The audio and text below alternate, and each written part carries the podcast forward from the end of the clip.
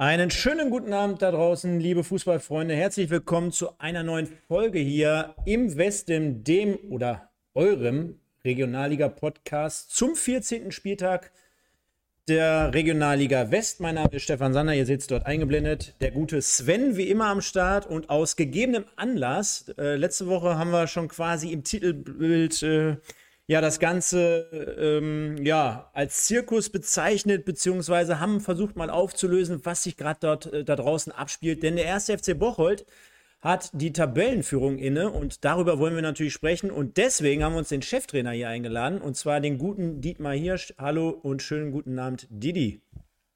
Hallo zusammen. Erstmal vielen Dank dafür, dass du der Einladung gefolgt bist und äh, natürlich wie immer und an dieser Seite natürlich gebührend, denn auch er war Teil an diesem Wochenende eines, ja, könnte man sagen, Spektakels. Natürlich lässt das Ergebnis nicht ganz so darauf schließen. 2-1 hört sich im ersten Moment dann doch recht vernünftig an, aber wenn man bedenkt, das Stadion am Zoo, wieder die Heimspielstätte des WSV, also der Wuppertaler SV, ist wieder zurück. Man hat dort 7.000, 8.000 Zuschauer zusammen gehabt. Man hat sie quasi zusammengekratzt, Sven. Da können wir gleich nochmal drüber sprechen. Also auch da werden wir insgesamt heute mal ein bisschen mehr den Fokus drauf legen. Das heißt, 1. FC Bocholt gegen Alemannia Aachen und der Wuppertaler SV gegen Fortuna Düsseldorf. Wer hätte vor der Saison Fortuna gedacht, Köln. Äh, so weit sind was, wir noch nicht. Was habe ich gesagt? Fortuna Düsseldorf. Ah, erste Mannschaft Fortuna Düsseldorf, genau. Habe ich, eine, ja, habe ich, hab ich mal eben zwei Ligen übersprungen. Macht ja gar nichts, aber wir wissen ja alle, wen wir meinen. Und deswegen sage ich schönen guten Abend. Hallo Sven. Einen wunderschönen guten Abend. Ja, äh, besonders. Es war, es war besonders und gerade die ersten 15, 16 Minuten waren dann doch schon eher wirklich wild, muss man sagen. Hätten, hätten wahrscheinlich die wenigsten gedacht, dass zu diesem Zeitpunkt, jetzt heute der 5.11., wir sprechen darüber, gestern der 4.11., der Spieltag, dass mehr oder weniger dann zwei Spitzenspiele vor der Tür stehen, oder?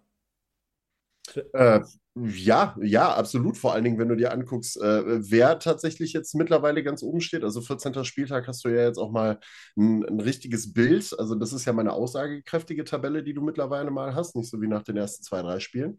Und äh, da zeichnet sich ja dann ab, dass diese Liga zum einen weiterhin brutal eng ist und so das ein oder andere überraschende Team, was du da oben auch hast, muss man sagen. Kurz zur Erklärung. Also erstmal schöne Grüße auch natürlich nach draußen an all die Leute. Ähm, vielen, vielen Dank, dass ihr am Start seid. Hinterlasst gerne immer wieder hier die Live-Kommentare, auch im Nachgang in dieses Video. Und stimmt gleich ab, denn wir fangen wie immer, und das auch mal eben kurz zur Erklärung für den Dietmar.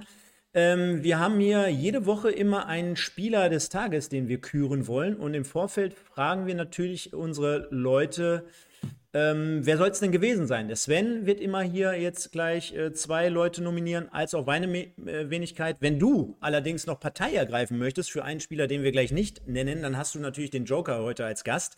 Also wenn du sagst, äh, ja, das Tor zum 1-0, das war schon mehr als nur Regionalliga. Also gerade Torschützen Beckert äh, könnte man mit Sicherheit mal reinwerfen, aber so wie ich dich kenne, wirst du natürlich die gesamte Mannschaft hier mehr oder weniger in den Vordergrund stellen. Deswegen äh, kannst du gerne noch mal ein paar Gedanken machen, kannst gleich gerne deinen Joker ziehen. Ansonsten würde ich mit dem Sven hier eben kurz wie gewohnt die zwei Leute reinhauen und dann gehen wir direkt ins Spiel Bocholt gegen Aachen, Sven. Yes, also ähm, du, äh, wer möchte anfangen? Willst du anfangen? Soll ich anfangen? Ja, ich habe äh, mir da zwei Leute rausgesucht. Ich äh, mache es jetzt mal gar nicht so lange, weil wir haben ja, wie gesagt, einen Gast hier und von daher glaube ich, können wir mehr über das Spiel sprechen gleich. Genau, ich äh, mache direkt mal beide hintereinander weg. Hoffe, dass du es nicht hast. Und zwar nehme ich den Kollegen Twazig mal wieder. Ist mein Lieblingsspieler mittlerweile vom FC Gütersloh. Den haue ich hier jede Woche rein, so lange bis der gewinnt. Gefühlt. Genau wie Kevin ja. Goden, den ich ja natürlich an diesem Wochenende nicht nehme. Aber Twazig und Moritz Stoppelkamp. Ja, okay, alles klar, alles klar. Ähm, ja, dann würde ich jetzt direkt mal zwei nachlegen dabei. Und ja. Nee, nee, mach ruhig, sorry. Okay, ich, okay, ich mache erstmal. Also, äh, Nummer eins kommt, äh, ja, komm. Ersten FC Bocholt muss ich auf jeden Fall dabei nehmen und äh, nehme ihn rein, weil er in, seit den letzten oder in den letzten Wochen immer wieder sehr, sehr starke Leistungen bringt. Marvin Lorch. Marvin Lorch bringe ich rein. Äh, ich glaube, selber nicht getroffen jetzt am Wochenende, aber wieder äh, stark auch vorbereitet. Das äh, 2 zu 0 von Malek Fakro mit einem super Sololauf dann äh, durchgezogen. Dann noch gute Übersicht behalten und nicht selber abgeschlossen und Malek Fakro dann halt macht Malek Fakro Sachen, macht Malek Fakro Sachen so. Und Nummer zwei wird vielleicht ein wenig überraschen. Luka Tankulic, Rot-Weiß Aalen, weil Rot-Weiß Aalen gewinnt. Luka Tankulic macht ein Traumtor ähm, für Rot-Weiß Aalen und ist auch für mich einer der wenigen Unterschiedsspieler, die sie tatsächlich haben äh, bei den Rot-Weißen. Der Kader ja dann doch ähm, ja, äh, mit äh, mehr oder weniger überschaubarer Qualität äh, ausgestattet aktuell. Umso schöner, dass man dann zwischendrin auch mal wieder drei Punkte feiern konnte, gerade gegen den ersten FC Düren. Und äh, Tankulic ja sowieso immer gefährlich mit Standardsituationen, ist Antreiber in dem Spiel und äh, ja, jetzt auch wieder sehr, sehr stark am Sieg der Aalener beteiligt gewesen. Also, das so. Ganze also heißt ja hier in unserer Kategorie im Westen des Tages und das wird von Powered by United Autoglas Oberhausen. Präsentiert, ganz genau. Dann haben wir es diesmal in der Abfolge ein bisschen verändert, Sven. Also halten wir nochmal fest, du kannst ja nochmal kurz zusammenfassen. Ich hatte Stoppekamp RWO, Twarzig FC Gütersloh. Ja, und dann hatte ich äh, Tankulic Rot-Weiß Aalen und Lorch äh, 1. FC Bocholt. So, jetzt, jetzt, könnten wir ja den Diet, Dietmar fragen, ob er damit zufrieden ist oder ob wir dann noch jemanden reinnehmen müssen. Aber Marvin Leuch ist dabei. Ne? Also, was willst du eigentlich noch mehr? Ich würde Marc Becker trotzdem hinzunehmen. Erstens hat er mit sehr viel Mut äh, das 1 zu 0 erzielt, mit einem sehr schönen Distanzschuss. Und er hatte gestern das 250. Pflichtspiel für Bocholt. Also, das okay. war, passt natürlich einiges zusammen. Er musste dann leider mit, äh, ja, so ab der 46., 47. Minute verletzt runter vom Platz hat es nochmal probiert, aber hat sich an der Wade verletzt. Aber ähm, das war schon ein besonderes Spiel gestern für einen Rechtsverteidiger, 250. Spiel für einen Verein und dann das Tor, das war schon geil gestern. Passte, passte. Ja. Also, ja. Können wir denn fünf, können wir fünf reinnehmen? Genau, das ist es nämlich. Ich habe jetzt gerade sofort eine E-Mail an YouTube geschrieben, dass sie das bitte in Zukunft mal freischalten. Man, man, man kann nur vier Leute nehmen. Ich habe aber äh, die Doppelspitze aus Bocholt jetzt hier nominiert. Beckert okay. und Lorch. Da schauen wir Lorsch. Ist, Lorsch ist schon eine gute Wahl. Ne? Ich weiß nicht, ob ihr das Spiel gesehen habt. Der hat sich nach eine Minute 30 ja. wieder Danke, berappelt. Also der war mal kurz äh, weg vom Fenster. Und, da wollte ich äh, nämlich drauf hinaus. Das hatte ja. ich nämlich auch irgendwie gesehen. Ich konnte aber den Spieler nicht genau zuordnen in dem Moment. Ich hatte das in den Highlights hinterher gesehen und wollte gerade noch nachhaken, wer es gewesen ist und wie es demjenigen geht. Aber ja, gut, hat sich gut berappelt, würde ich sagen. Ja, war schon dramatisch so. Ne? Also, der war wirklich kurz, kurz weg. Und mhm. äh, ja, wenn sowas ist, sind natürlich alle sehr panisch. Ich glaube, der Schiedsrichter und glaube ich, der Schiedsrichter war es, hat super reagiert, hat Lorchi direkt auf die Seite gelegt. Mhm. Und äh, ja, unser Arzt war natürlich direkt da. Und dann haben wir schon mal den einen oder anderen Ersatzspieler zum Warmlaufen geschickt. Aber ja, Marvin hat sich dann wieder relativ schnell berappelt, zum Glück, weil er ist schon ein ganz, ganz wichtiger Spieler für uns. Und, aber wir wollten natürlich, also die Gesundheit geht immer vor, aber der Arzt Klar. hat gesagt, ist okay. Und glaube ich auch, da bleibt nichts hängen. Finde ich, find ich gerade mal spannend, äh, sowas, wenn, wo du das Thema gerade mal anschneidest, weil ich habe gerade die erste NFL-Partie gesehen mit äh, Kansas City gegen äh, Miami Dolphins. Und äh, da ist es ja dann tatsächlich so, ich gehe jetzt mal so kurz auf dieses Thema Kopfverletzungen und sowas. Und ihr seid ja von schwereren Verletzungen diese Saison auch nicht gerade verschont geblieben, wenn ich da so an Gino Windmüller beispielsweise denke. Ähm, was hältst du denn eigentlich von diesen Themen rund um potenzielle Kopfverletzungen? Äh, in der NFL gibt es dieses Concussion-Protokoll, wo du dann erstmal rausgenommen wirst, durchgecheckt wirst, ob du überhaupt weiterspielen kannst oder nicht. Ähm, wie gehst du mit so einem Thema Kopfverletzung um? Bist du da eher nochmal nur eine Nummer vorsichtiger, als, äh, als es vielleicht notwendig wäre? Oder bist du da eher so der Typ, der dann sagt, so, äh, alle Zähne noch drin, du hast kein Nasenbluten, kannst weitermachen? Ich verlasse mich da auf unseren Arzt. Also ich bin ja Fußballtrainer und äh, kein Mediziner und wir haben einen guten Arzt, wir haben ein gutes Team da. Und sobald der Arzt mir sagt, das ist zu gefährlich, dann ist es eigentlich egal, welcher Spieler das ist. Da wird kein Risiko eingegangen. Das hat aber nicht nur was mit Kopfverletzungen zu tun, mhm. aber das ist, das ist, natürlich das Gefährlichste. Wobei ich natürlich nicht verharmlosen will, wenn jemand sich wie Gino jetzt äh, das Wadenbein bricht ja. oder wie auch immer. Aber das, das sind ja andere Arten von Verletzungen und, und Kopf. Äh, da kann man Spätfolgen haben, äh, alles Mögliche. Ähm, wir hatten jetzt auch im Pokal mit äh, Kelvin Lunga einen, der Verdacht auf Gehirnerschütterung hatte. Den haben wir auch erstmal ein paar Tage rausgenommen, bis der Arzt sagt, pass auf, der kann wieder trainieren, der kann dann auch wieder spielen, aber äh, da verlassen wir uns voll auf die medizinische Abteilung. Das heißt also, sobald da auch nur der leiseste Zweifel irgendwo ist, sagt ihr sofort, raus und lieber mal einen Tag länger raus als, äh, als einen zu wenig. Selbstverständlich. Ja. Jetzt, jetzt, jetzt sind wir ja komplett quer eingestiegen, was aber gar nicht schlimm ist. Nein, es sind ja wirklich ernsthafte und auch wichtige Themen, die's, äh, die du oder die ihr gerade besprochen habt. Lasst uns trotzdem mal den Weg ein wenig zurücknehmen äh, und äh, quasi auf dieses Spiel schauen, im Vorfeld auch schon. Ähm, Dietmar, ist ja aktuell so, dass wirklich äh, ja, eure Mannschaft von Erfolg zu Erfolg eilt, dass eine gewisse Euphorie im Verein entstanden ist, rund um den Verein. Also sprich, äh, man hat vor der Saison zig Dauerkarten verkauft, man hat äh, wirklich namenhafte für Bocholter Verhältnisse im zweiten Jahr der Regionalliga ähm, Neuzugänge präsentiert. Man hat einen sehr, sehr guten und ordentlichen Saisonstart hingelegt. Davor hatte man noch prominente Testspielgegner. Also insgesamt hat man ja das Gefühl, hey, da muss ich ja auch, so wie ich als Außenstehender, ich muss da ja zwangsweise mal hinschauen und mal gucken, was sich da so tut. Ähm, generell, ich meine, die Frage hast du wahrscheinlich schon tausendmal gestellt bekommen, aber wie, wie nimmst du das Ganze so wahr? Äh, jetzt äh, neu diese Saison beim ersten FC Bocholt Trainer zu sein und wie so mehr oder weniger ein Verein, der ja früher schon mal ja, ja, ein bisschen höher gespielt hat, der schon mal den einen oder anderen Erfolg erzielt hat. Ich glaube, äh, mittlerweile steht äh, vielleicht nicht mehr unbedingt, aber bis vor ein paar Jahren stand wahrscheinlich immer noch in erster Linie der Zeitungsartikel, hey, Bocholt hat mal DFB-Pokal gegen Bayern München gespielt. Mittlerweile haben die neuen Erfolge das Ganze wahrscheinlich abgelöst. Aber wie nimmst du das insgesamt alles so rund um den FC so wahr?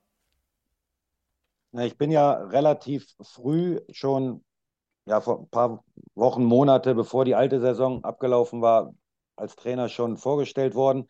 Dementsprechend äh, konnte ich mir die Spiele anschauen, war natürlich das ein oder andere Mal auch auf dem Hünting und als Zuschauer ähm, habe viel mit, mit Fans, mit Zuschauern sprechen können. Und das ist halt ehrlicher Fußball. Also das, das ist halt sehr, sehr nah, sehr familiär alles und das, das ist halt so meins. Also ich habe ähm, viele, oder ja, viele nicht, aber das ein oder andere Angebot, was jetzt außerhalb vom Westen war, von der Regionalliga West, äh, abgeschlagen, weil ich wollte, äh, oder ausgeschlagen. Äh, ich wollte unbedingt mal im Westen als Trainer arbeiten und für mich ist Bocholt halt einfach eine Win-Win-Situation, weil ich wohne 35 Kilometer von Bocholt weg. Ich kann abends in meinem eigenen Bett schlafen. Das war für mich schon mal sehr, sehr wichtig.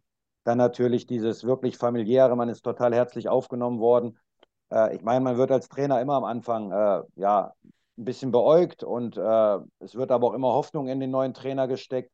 Und man muss dann natürlich auch liefern und das passte natürlich alles so mit den Erfolgen, was du eben sagtest. Aber ich habe mich von Anfang an halt wohlgefühlt. Ich habe mit Christopher Schorch einen, äh, der ja selber Profi war, der äh, von der Mentalität her super zu mir passt. Ich passe, glaube ich, gut zu ihm und wir können halt im Sportlichen relativ ruhig arbeiten. Also das Präsidium, der Vorstand, die lassen uns alle eigentlich in Ruhe, die freuen sich gerade wenn wir einen guten Job machen und es passt halt einfach, aber wir haben echt äh, Ruhe und das ist, glaube ich, das Wichtigste. Ich habe immer gesagt, wenn ein Sportdirektor, ein sportlich Verantwortlicher und der Trainer Hand in Hand arbeiten, man muss sich auch mal reiben, man muss auch mal unterschiedlicher Meinung sein, aber wenn man, wenn man das verkörpert, dass man da wirklich eine Einheit ist, äh, dann kommt mein überragendes Trainerteam hinzu, das muss ich echt sagen, das passte auch von Anfang an. Wir sind relativ neu zusammengewürfelt worden. Der Co-Trainer Marvin äh, Höhner ist, ist geblieben, der kannte natürlich den Verein, der kannte die Spieler, die, die da geblieben sind. Der hat auch ein sehr, sehr großes Netzwerk, ist sehr akribisch, sehr motiviert. Dann haben wir Marcel Reichwein hinzugeholt, auch einen ehemaligen Profi, der ja selber noch spielt, aber der ist äh, in der Regel zweimal beim Training,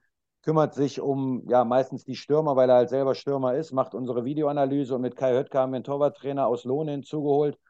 Und da muss man auch immer ein bisschen Glück haben, aber wir, wir passen wie die Faust aufs Auge alle vier und alle sind so fleißig und das merken natürlich auch die Spieler. Und ich glaube, wenn so ein Trainerteam in Verbindung mit dem Sportdirektor das vorlebt, dann geht das auch auf die Mannschaft über, weil die Mannschaft guckt halt, wie wir uns verhalten, was wir machen, wie wir uns präsentieren.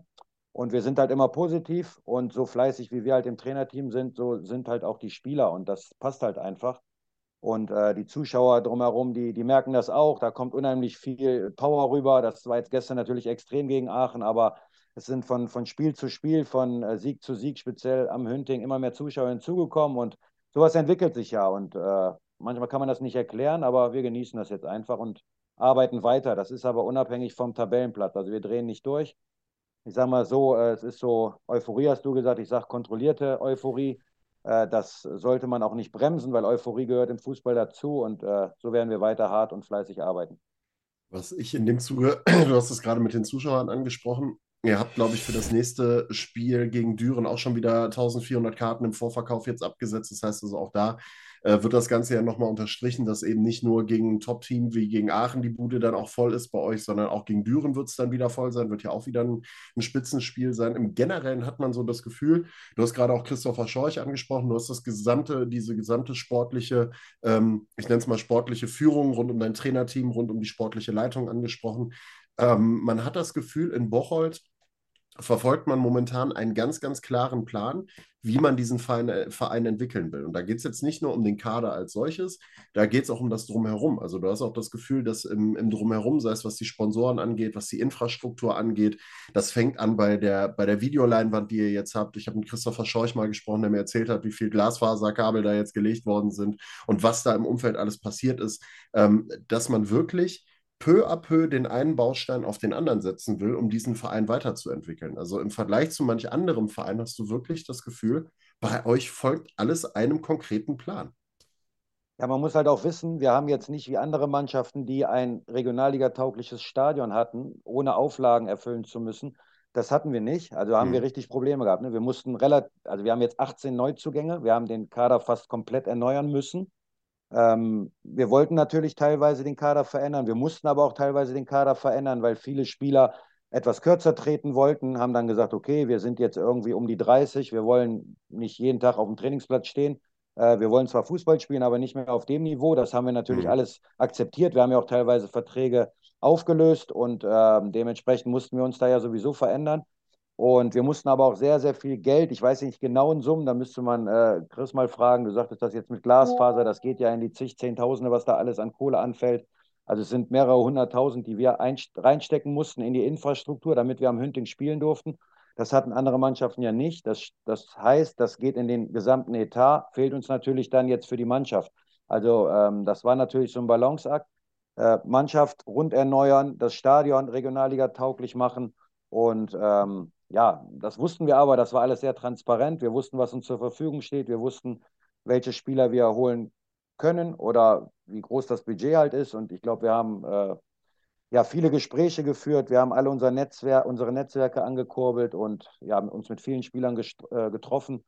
Und wir haben natürlich uns meistens dann am Hünting getroffen, um auch die ganzen ja, infrastrukturellen Bedingungen, die Trainingsbedingungen, das Stadion, die Kabinen, den ganzen Spielern zu zeigen, damit sie dann auch nachher nicht sagen können, pass auf, äh, wir haben das euch gezeigt und äh, wir haben euch nichts anderes versprochen. So, ne? Und mhm. wie gesagt, es ist alles sehr ehrlich, transparent und ich glaube, die Spieler, die sind auch dankbar und glauben auch, dass wir keinen irgendwie angelogen haben, sondern das, was wir denen gesagt haben, versprochen haben, ist alles eingetreten und äh, ja, so soll die Arbeit weiterlaufen, also transparent und offen. Ich glaube, sonst hättet ihr auch nicht 3-0 gegen Aachen gestern gewonnen. Und ich glaube, darauf möchte Stefan jetzt gerade mal hinaus, dass wir mal dieses Spiel ein wenig äh, ins Auge fassen. Richtig, Stefan? Genau, lass uns mal genauso schnörkellos, wie der 1. FC Boche gerade so seinen Weg ähm, geht, konsequent aufzeigt. Lass uns mal in das Spiel reingehen. Und wenn wir uns zumindest mal die, die Highlights vor Augen führen, Dietmar, äh, ohne jetzt mal vielleicht zu viel den Gegnern da draußen zu verraten, aber mir macht es, du hast vorhin von ehrlicher Arbeit gesprochen, von ehrlichem Fußball.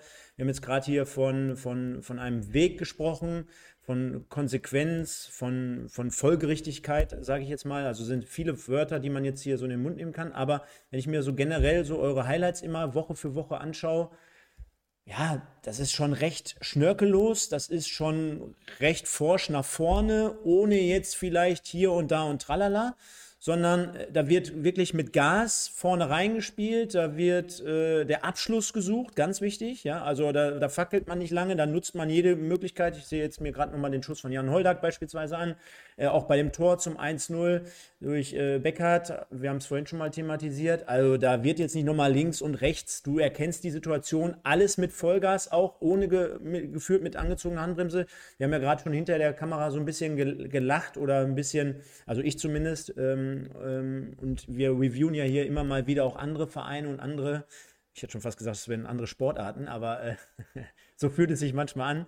Aber bei euch habe ich das Gefühl, mit, mit dem stetig wachsenden Selbstvertrauen, ey, da fackelt man nicht lange, da zieht man ab aus der zweiten, dritten Reihe und da klappt natürlich im Moment auch viel, was vielleicht sonst nicht klappen würde. Aber ist das das, was du den Jungs so mit auf den Weg gibst? Äh, immer Vollgas, immer irgendwie äh, alles dafür zu tun, dass man dementsprechend auch das erntet, was man dort äh, quasi sät? Ja, also von Anfang an. Ich habe ja eben gesagt, wir haben uns mit jedem Spieler unterhalten und wir haben denen aufgezeigt, wie wir spielen wollen. Ähm, ja, da ging es gar nicht so sehr um die Grundordnung. Klar haben wir uns eine Grundordnung, eine, ein System äh, zurechtgelegt und haben dementsprechend auch die Spieler geholt. Und ähm, aber die Art von Fußball, die musste halt auch zum Hünting passen, speziell. Ne? Das muss, kann man natürlich auswärts auch machen. Also wenn wir in Aachen spielen, würden wir wahrscheinlich auch nicht anders spielen, aber speziell diese Atmosphäre, dieser Fußball, der zu den Fans passt, zu der Atmosphäre passt, auch eklig zu sein. Ne? Also ihr kennt das Stadion, ähm, alle, die da waren, die, die sehen die Tribüne, darunter stehen ganz viele, dann kommt direkt die Bank, so, und wenn da mal einer weggefegt wird an der, an der Seite, ja. an der Außenlinie, dann ist das genauso geil und wird gefeiert wie ein Tor. So. Und das haben wir schon den Spielern äh, versucht klarzumachen. Da haben wir auch die Spieler für ausgesucht. Der ein oder andere ähm, ist natürlich ein, ja, auch ein bisschen ruhiger so, aber der, der wächst natürlich auch so mit dem, mit dem Ganzen, mit der Euphorie, was ich eben sagte, und mit, dem, mit der Art Fußball. Ähm, das war am Anfang noch viel, viel Hauruck, würde ich sagen. Ne? Immer dieses Umschalten war schon immer da. Mittlerweile haben wir uns aber auch durch die Siege, durch die Erfolge weiterentwickelt und haben auch sehr, sehr viel Ballbesitz, also viel, viel mehr als in den ersten Spielen. Wir können das Spiel auch mal ein bisschen beruhigen. Wir spielen jetzt auch schon mal hinten rum, nicht nur lang, nicht, also wir spielen viele lange Bälle, ja, das hat aber auch was damit zu tun. Das haben wir in Aalen oft gemacht, das haben wir jetzt bei uns gemacht, weil äh, die Plätze werden natürlich jetzt immer schlechter, wobei der Platz bei uns war richtig gut. In Aalen war der, war der nicht gut. Da hat er eine Woche vorher Aachen gespielt. Ähm, dann mussten wir da spielen. Also da war praktisch das, der lange Ball schon ein taktisches Mittel. Aber wir sind halt sehr gut gerade gegen den Ball. Das heißt, wir kriegen auch den zweiten Ball sehr, sehr oft. Ähm, und wir verteidigen, verteidigen halt total als Team. Das ist unglaublich, wie wir füreinander da sind, wenn jemand den Ball verliert. Also da sind alle füreinander da. Wir, wir hauen uns in alles rein. Wir lassen unheimlich wenig zu. Also wenn es bei uns gefährlich wird, das ist aber bei vielen Mannschaften, dann sind es oft Standardsituationen, weil du kannst nicht alles verteidigen. Das war auch bei Aalen so. Also die haben mit fünf, sechs Leuten gespielt, die alle um die 1,90 waren. Und wenn die Bälle da reinfliegen, dann kannst du nicht alles verteidigen. So haben wir auch das Gegentor bekommen. Aber aus dem Spiel heraus ist es echt schwer, weil, ja, wie gesagt, dieses leidenschaftliche Verteidigen, ähm, die Jungs haben Lust aufs Verteidigen. Und das ist halt äh, im Fußball, im, ja, im Mannschaftssport extrem wichtig. Und torgefährlich äh, können wir halt immer sein. Man hat immer seine Chancen. Wir, waren gest wir haben gestern auch kein Feuerwerk an Torchancen gehabt, aber wir waren halt sehr, sehr effizient und haben kaum Schüsse auf unser Tor zugelassen. Und dementsprechend kommt dann auch ein 3-0 zustande. Ähm, also wir haben jetzt nicht acht oder zehn Chancen gehabt und daraus drei Tore gemacht, sondern drei, vier, dann noch ein paar Fernschüsse, fünf Chancen so ungefähr und machen drei Tore, beziehungsweise war ja noch ein Strafstoß dabei, aber da ist man natürlich auch Richtung Tor gelaufen und von dem her waren wir sehr effizient und einfach fleißig gegen den Ball. Aber Stefan, ich kann dir ja schon mal sagen, das Ding, das war ja gestern jetzt auch nichts, was irgendwie, wie du immer so schön sagst, wie Kai aus der Kiste kam, dieses 3-0. Ne? Also es war ja jetzt auch nichts, wo man sagen muss, das war von der Spielweise her völlig überraschend. Ich glaube, am Anfang war Aachen noch ein bisschen im Spiel drin, da hat man so den einen oder anderen Abschluss gehabt, aber es war jetzt auch nicht so, dass du sagen musstest, ähm, die sind jetzt mit dem Rückenwind gekommen von der ähm, Siegesserie, die sie jetzt gehabt haben. Ich glaube, vier Siege in Serie oder so, die Aachen gehabt hat. Äh, darfst ja auch nicht äh, außer Acht lassen. Ich habe das gerade mal eben nebenbei noch geguckt. Bocholt ist jetzt seit neun Spielen ungeschlagen. Seit ach, am 28.08. Hättest du es auf dem Schirm gehabt, Didi? 28.08. letzte Niederlage für euch? Nee. Weißt also du noch, gegen, weißt du noch 5, gegen wen? 5-0. Richtig. In Paderborn, ja, ja. Aber du bist, aber du bist auch ein Trainer, der seinen Spielern dann sagt, Jungs, ihr dürft Fehler machen. Ne? Also es gibt ja Trainer, die dann eher auf Nummer sicher gehen und sagen, ah, bevor ihr da jetzt ins Risiko geht, lieber mal hintenrum. Deine Spielweise wirkt halt auch eher so, auch gegen Aachen beispielsweise so, ähm, dass du ein Trainer bist, der seinen Jungs auch die Fehler mal zugesteht, weil das dann deutlich eher zum Erfolg führen kann. Also Fußball, äh, da passiert immer was. Also ich habe ja gesagt, der Platz ist nicht immer gut. Ähm, der Gegner ist da, es passieren immer Fehler, ist doch klar so, ne? Aber ähm, nochmal, es kann immer ein Fehler passieren, aber man muss versuchen, wenn man den Ball verliert durch einen blöden Fehler, wieder zurück. Und äh, egal wer das ist, wenn wir einen Ballverlust haben, dann rennt der, der den Ball verloren hat, zurück, aber auch der Teamkollege ist halt da. Und das ist halt unglaublich im Moment. Das macht einen Trainer echt stolz. Und das ist eine, eine mega Mentalität. Das kannst du auch nur. Ähm, denke ich, ein Stück weit oder ja, im Team, im Trainerteam vorleben, aber das ist dann auch in jedem Spieler drin. Und ich habe ja gesagt, 18 neue Spieler und ähm, das war so in der Art und Weise, wie wir jetzt auftreten, nicht vorherzusehen. Ich sage es aber immer wieder, wir, wir haben am Anfang oder ja in der Vorbereitung uns was vorgenommen, uns was erarbeitet und dann haben wir ähm, das Quäntchen Glück auch in den ersten beiden Spielen gehabt, die wir gewonnen haben. Und äh, wenn man dann so die ersten ein, zwei Spiele gewinnt und gut in die Saison startet, dann glauben, wir, glauben die Spieler ja auch uns Trainern, was wir, was wir vorgeben. Und äh, das ist natürlich dann auch, was ich eben sagte, das Quäntchen Glück, das auch dazugehört. Aber dann kommst du halt in so einen Flow. Ähm, das 5-0 war natürlich ärgerlich so, aber da haben wir auch viel draus gelernt. Da hatten wir aber auch den einen oder anderen Ausfall muss man echt sagen. Wir haben am Anfang auch gar nicht so die richtige Stammformation gefunden durch mhm. viele Ausfälle, speziell in der Defensive. Haben wir ja nochmal nachgerüstet. Und ähm, ja, jetzt im Moment sind wir echt stabil. Aber das betrifft nicht nur die elf Spieler. Klar, wir wechseln wenig, aber ähm, das weiß ja keiner, was eigentlich meine Ergänzungsspieler eigentlich machen. Also ich habe sowas auch noch nicht erlebt, wie, wie ähm, respektvoll die Jungs untereinander umgehen, miteinander umgehen, wie jeder, der gerade nicht spielt, seinem Kollegen den, den Sieg gönnt. Also wie wir gestern die Tore bejubelt haben, das zeigt, glaube ich, alles. Da sind Spieler, die, die sind gerade nicht im Kader. Da sind Spieler, die haben ein paar Wochen jetzt nicht gespielt, wie die dann auf, den, auf dieses Knäuel draufspringen und sich freuen.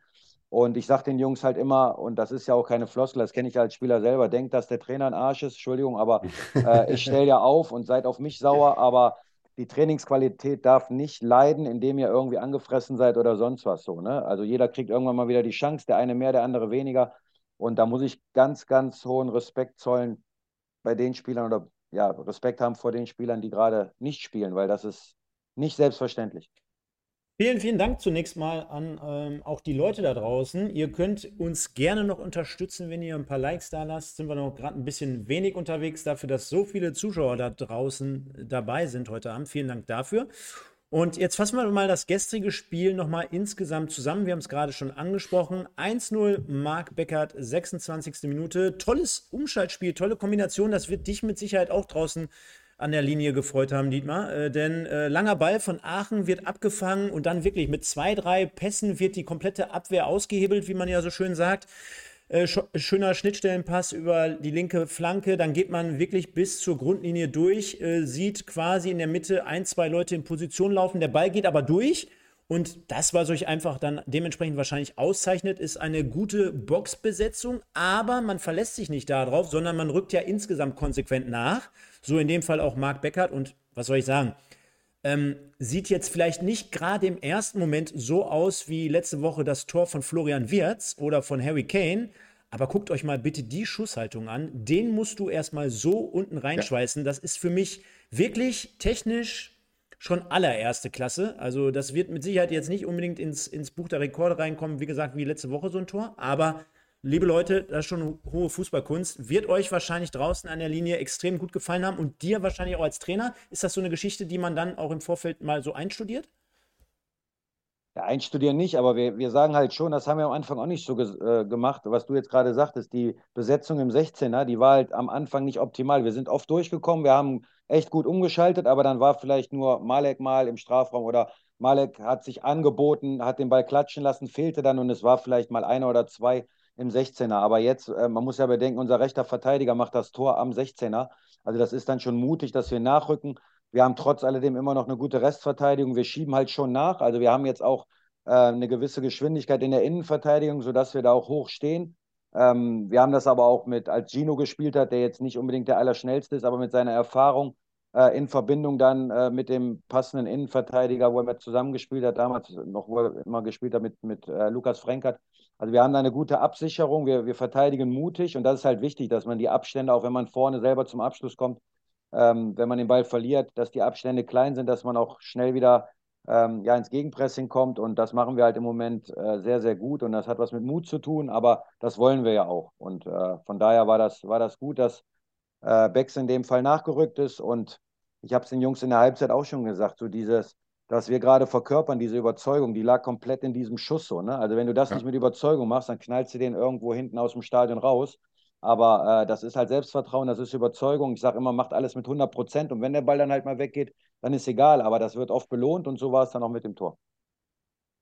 Aber Stefan, müssen wir an dem Punkt, also so schön das Tor gewesen ist und so schön auch das ganze, äh, die ganze Vorbereitung, die ganze Einleitung gewesen ist, müssen wir an dem Punkt aber auch mal kurz darüber reden, dass Aachen diesen zweiten Ball im Prinzip, ich nenne es jetzt mal zweiten Ball, äh, da komplett außer Acht gelassen hat. Also das alle, alle Aachener Defensiven ja im Prinzip sich haben mit in den Strafraum reinziehen lassen und diesen Raum am 16er komplett leer gelassen haben. Also da war ja niemand im Prinzip. Mhm. Da war ja fast niemand. Also da kommt Mark ja dann am Ende des Tages ran mhm. und kommt problemlos auch zum Abschluss mhm. dabei. Also ist ich, halt so. Ich, ich glaube, so zumindest jetzt im, im Video erkennen zu können, dass das Problem vielleicht schon ein bisschen eher anfängt. Ne? Also du spielst einen relativ harmlos und einfach zu verteidigen langen ja. Ball, schlägst den einfach mal vorne rein. Der wird dann problemlos von der Abwehr abgefangen. Und ich habe es ja gerade schon gesagt, Bocholt schafft es halt einfach mit einem guten Schnittstellenpass mehr oder weniger die ganze Abwehr dann auszuhebeln und nicht nur, dass du dann quasi mit diesem einen Pass ausgespielt wird, wirst, guck dir es mal genau an. Du erkennst ganz einfach, dass die ganze Abwehr zu dem Zeitpunkt komplett durcheinandergewirbelt ist. Ja? Und dadurch ja. entsteht natürlich nachher auch hinten die Lücke. Kannst du gut erkennen, ist natürlich richtig, dass du dann auch den, wie du es gerade gesagt hast, den zweiten Ball oder generell die Flanke dann irgendwie nicht mehr verhindern kannst, nicht mehr abfangen kannst. Aber stehen da relativ unsortiert, sage ich jetzt mal, in ja. der Situation. Ja. Sodass es dann einfach auch folgerichtig ist. Ne? Um, noch schlimmer wird es aus Alemannia-Sicht sogar beim, beim 2 zu 0. Du hast es ja vorhin ja. auch mal vorweggenommen. Äh, sensationelles Solo und nochmal, äh, da können wir überhaupt froh sein, dass Marvin Leucht zu dem Zeitpunkt noch auf dem Platz stand. Äh, vielen Dank nochmal an dieser Stelle auch an den Schiedsrichter. Du hast es auch gesagt, Dietmar. Ähm, Schöne Grüße an Cedric Gottschalk, der hat da gepfiffen. Äh, der, der hat das äh, dann scheinbar sehr, sehr gut gelöst, die ganze Geschichte. Genau, und auch dort fängt es nämlich äh, kurios an, äh, wie gerade bei dem eigenen Ballbesitz mit dem langen Ball von Alemannia Aachen beim 1-0 ist es halt beim 2-0 sogar noch schlimmer, denn du hast eine Ecke, du liegst ja mehr oder weniger dann halt 13 Minuten circa vor Ende des Spiels mit 1 0 zurück, rückst dementsprechend auf, Anton Heinz spielt die Ecke und der Ball wird abgefangen, auch dort unproblematisch rausgeköpft äh, und dann wirklich über ein, zwei ja, einfache und intelligente Pässe schon konsequent rausgespielt. Und was Marvin Leuch dann im Umschaltspiel macht, ist natürlich erste Sahne. Äh, legt sich den Ball ähm, äh, relativ gut vorbei, zieht dann richtig an über das komplette Spielfeld und wahrscheinlich, was vielen in so einer Situation dann abgeht, er hat einfach das dementsprechende Auge für den besser mitlaufenden Fagro noch, legt dann nochmal schön rüber äh, und der eiskalt und trocken. Und ich meine, klar, der Top-Torjäger der diesjährigen Saison, der lässt sich das dann natürlich nicht zweimal nehmen. Halt die, da fragt man sich manchmal auch, ähm, also ich fand es ehrlich gesagt ein bisschen überraschend, Dietmar, dass ihr es geschafft habt, den vor der Saison in Bocholt zu halten. Da gab es ja dann auch Gerüchte um, um möglichen Abgang, ähm, potenzielle Ablösesummen, weil ja nicht Vertragssituation und sowas ja noch angeblich unter Vertrags war zu dem Zeitpunkt sogar noch. Ähm, in Aachen hätten sie ihn gern genommen, hat er sogar hier selber gesagt in der Sendung. Das hat Sascha Eller gesagt, in Aachen hätten sie ihn gerne gehabt. ähm, wie habt ihr es geschafft, Malek Fakro davon zu überzeugen, in Bocholt zu bleiben? Wir haben Malek wie allen anderen auch versucht, unseren Weg aufzuzeigen, was wir vorhaben. Und ähm, Malek war natürlich als, als Stoßstürmer der erste Ansprechpartner, weil er natürlich schon bei, bei Bocholt war. Mhm. Und ähm, wenn er jetzt woanders hingegangen wäre, hätten wir ihm das auch gegönnt, um Gottes Willen. Aber wir sind natürlich froh, dass er sich äh, für uns entschieden hat und ähm, will den Weg mitgehen. Er ist total äh, dankbar, dass alles das, was wir ihm gesagt haben, auch eingetreten ist, wie wir arbeiten, wie wir mit den Jungs umgehen. Ähm, was ich eben sagte, also Chris hat selber hochgespielt, ich habe hochgespielt und wir haben ja auch Erfahrungen mit Verantwortlichen gemacht, positiv und negativ. Und äh, wir haben immer gesagt, was wir euch sagen, das, das tritt ein, was wir euch versprechen, das versuchen wir alles zu halten. Und äh, dieser ehrliche Weg kommt gut an. Und ähm, ja, es ist natürlich so, wenn man jetzt so erfolgreich ist, dann ist alles ein bisschen einfacher so, ne? Das muss man auch mhm. sagen. Wir haben auch die ein oder anderen Kurven so, ne? Ob das äh, mal mit einem Trainingsplatz ist, mal mit, ach, da gibt es Kleinigkeiten so, ne? Aber ähm, das ist im Erfolg alles ein bisschen, ein bisschen leichter zu ertragen, um Gottes Willen. Aber äh, das große Ganze, das soll ehrlich sein, das soll transparent sein. Und wie gesagt, das haben wir den Spielern aufgezeigt. Wir haben gesagt, was wir für einen Fußball spielen wollen. Äh, ich habe Malek auch ganz klar gesagt, dass ich ihn niemals an Toren messe, sondern er, wie er arbeitet. Und da komme ich nochmal auf das Tor zurück. Ähm, Malek ist ja jetzt nicht bei Standardsituationen der Stürmer, der vorne bleibt, so wie andere Mannschaften das machen, sondern Malek ist eingeteilt gegen den gegnerischen ähm, Offensivspieler oder einen Kopfballspieler. Das heißt, der ist ja genauso wie Marvin Lorsch, der vorher schon unheimlich viel gegen den Ball gearbeitet hat, weil unsere Offensivspieler arbeiten unheimlich viel gegen den Ball und Malek läuft unheimlich viel an ist das komplette Feld zusammen mit Lorchi. Also Lorchi und Malek sind die, keine Ahnung, 100 Meter gesprintet. Ähm, und das ist halt geil, das sieht man halt so. Ne? Da, da sagt man nicht so, pass auf, Lorsch, du hast den Ball und jetzt renn mal und wir führen 1-0 und wir bleiben hinten drin und wir mauern. Nein, wir wollten dann, also Malek war dann richtig torgeil und ist gesprintet um sein Leben. Und ähm, das, das sieht man ja gar nicht so, wenn man vielleicht jetzt nicht Trainer ist oder vielleicht nicht so auf diese Kleinigkeiten achtet, mhm. sondern man sieht dann das Tor und sagt, super gemacht, super quergelegt und der Torjäger macht den rein. Aber was vorher war, ist für mich als Trainer ja viel entscheidender und das ist halt mega. Ja, und äh, was dich wahrscheinlich noch erfolgreicher oder noch positiver gestimmt hat, war zum Ende hin noch das 3 zu 0 durch einen ja, vollberechtigten Elfmeter durch Fesulahu verwandelt, eiskalt 90 plus 2, also dort wurde der, der Deckel drauf gemacht. Auch hier wieder schön zu erkennen, nicht irgendwie vorne reingeschlagen, nicht irgendwie auf Zufall gewartet, sondern auch Ballbesitz erobert, so wie du es gesagt hast. Also wir sind gut auch dann gegen den Ball. Bis zum Ende machen wir, ziehen wir unseren Stiefel so durch. Wird konsequent dann schnell und eiskalt nach vorne in die Spitze gespielt. Ich glaube, Elfmeter brauchen wir gar nicht großartig diskutieren. Äh, wurde dann zum 3 zu 0 Endstand verwandelt. Und unterm Strich stehen drei weitere Punkte. Wir werden ja gleich sehen, welche Ausmaße das in der Tabelle so hat. Ähm, kann man äh, also sagen, rundum gelungener Samstag für dich und eure Mannschaft. Äh, wie, wie, wie, wie sieht das dann im Nachgang aus? Wie müssen wir uns das vorstellen? Wird eine, wird eine Flasche Bier mal aufgemacht? Ist das eine Momentaufnahme? Der SFC Bocholt hat ja heute auch nochmal auf mehreren Kanälen gepostet. Hey Leute, aktuelle Tabelle, rahmt euch die mal ein. Das ist eine schöne Momentaufnahme. Ja, im Moment sind wir oben und ist schön, aber ähm, Klar genießen wir das. Also ich denke, wir arbeiten die ganze Woche dafür. Und es ist halt im Fußball so, dass man äh, wöchentlich halt überprüft wird, wie man gearbeitet hat. Man hat wöchentlich ein Ergebnis, ob positiv oder negativ. Und im Moment sind die Ergebnisse bei uns sehr positiv. Und ähm, dann genießen wir das auch mal. Und dann darf man auch mal ein Bier trinken. Ähm, heutzutage ist es ja so, dass, dass selten alle Spieler aus einem Ort oder aus einer Stadt kommen. So, ne? Aber wir haben äh, bei uns am Stadion natürlich nur die Möglichkeit, kurz zusammenzusitzen. Wir essen dann nochmal was. Ähm, aber so ein Spiel ist auch extrem anstrengend so. Ne? Also für meine Spieler, die investieren wirklich extrem viel, wirklich hart, die sind richtig kaputt dann. Ähm, und dann fahren die halt nach Hause und äh, wir haben Familienväter, die freuen sich dann so, aber ja, der eine oder andere, man schreibt ja dann auch, man hat ja dann auch Gruppen und äh, das ist schon alles äh, sehr vernünftig. Da dreht halt keiner durch.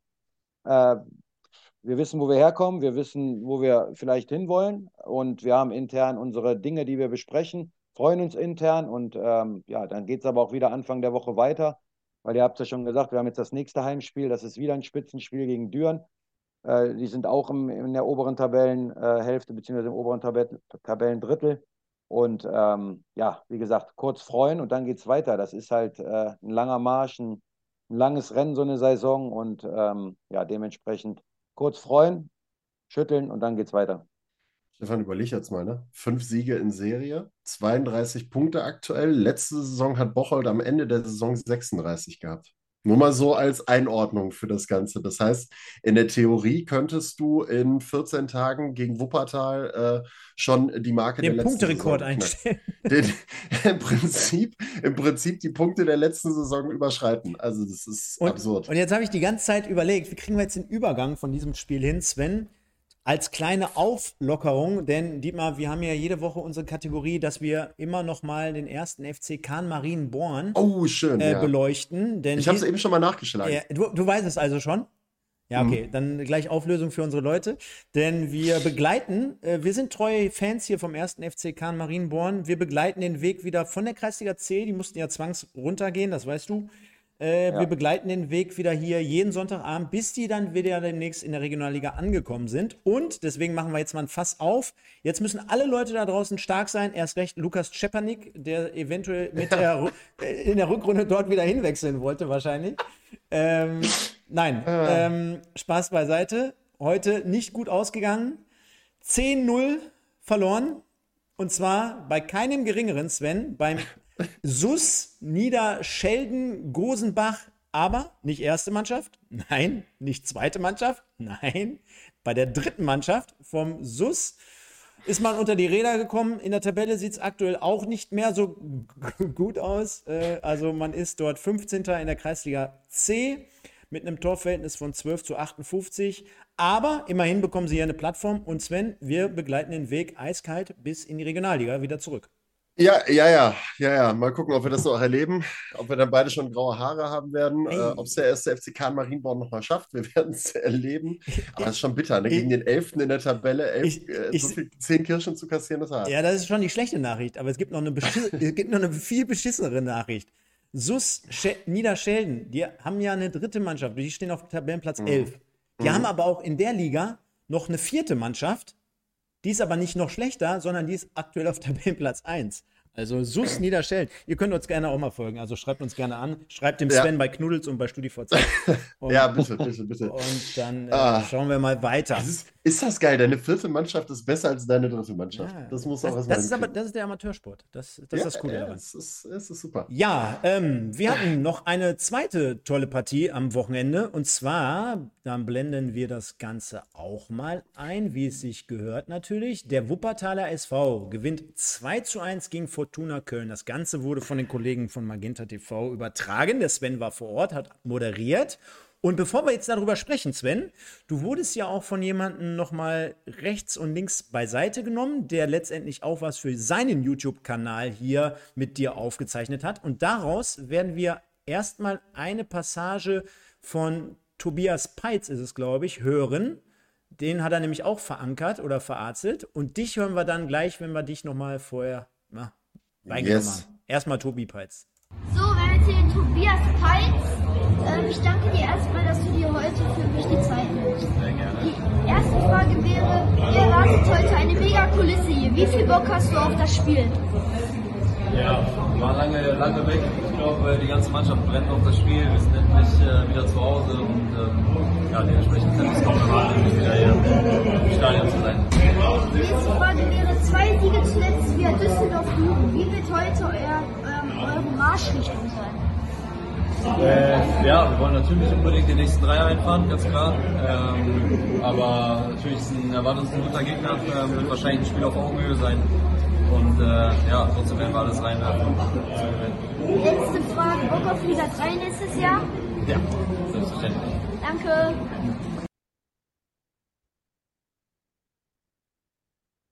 So, und dann sind wir wieder zurück. Und zwar Toni und Tour. Ich glaube, der Junge ist elf Jahre alt. Also Leute, wenn ihr dort immer mal wieder ein bisschen in Vlogs reinschauen wollt, wenn ihr den Jungen supportet wollte, gerne mal ein Abo dalassen, gerne mal reinschauen, reinhören. Gute Arbeit. Sven kommt gleich auch noch äh, mit seinem Interview. In der Halbzeitpause war es, glaube ich. Aber Sven, am Ende fast 8000 Zuschauer, glaube ich, ne? Korrigier mich. 8-1. 8-1. 8100. Hm? Und es steht unterm Strich ein 2 zu 1 für den Wuppertaler SV. Und natürlich hat nicht Beckert, Fakro und Fesolau die Tore erzielt. Das, Das würde mich wundern. das, Das das, wäre komisch, ja. ja, das wird jetzt nochmal, das wird jetzt noch die, mal, die waren, die waren glaube ich, zur selben Zeit auf einem anderen Platz aktiv, die drei. das daten wir jetzt natürlich nochmal ab. Aber gib uns schon mal so einen kleinen Einstieg in dieses Spiel. Ja, ähm, 8100. Äh, ich war ehrlich gesagt überrascht, weil äh, der, ihr kennt das Wuppertaler Stadion und äh, es war typisches Wuppertaler Wetter. Es hat geregnet, es war kalt, es war ekelhaft, wirklich vom Wetter her. Ähm, umso überraschender äh, war es tatsächlich, dass das Stadion gut gefüllt war. Super Rahmenbedingungen, Stadion jetzt mit einem fantastischen Rasen, ähm, einer sehr, sehr guten Drainage, die das Wetter wunderbar verarbeiten konnte. Anzeigentafel ist jetzt da, Ersatzbänke in Rot und Blau, also wunderbare Rahmen geschaffen. Der Rasen wurde gesegnet.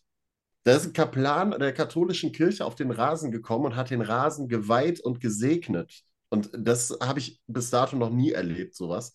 Äh, aber es hat Glück gebracht. Es hat Glück gebracht. Ähm, und wenn wir jetzt in das Spiel im Prinzip direkt reingehen wollen, der WSV ja relativ früh schon losgelegt wie die Feuerwehr. Im ersten Angriff direkt das 1 zu 0 gemacht. Semir Saric geht da über die rechte Seite ähm, sehr gut durch.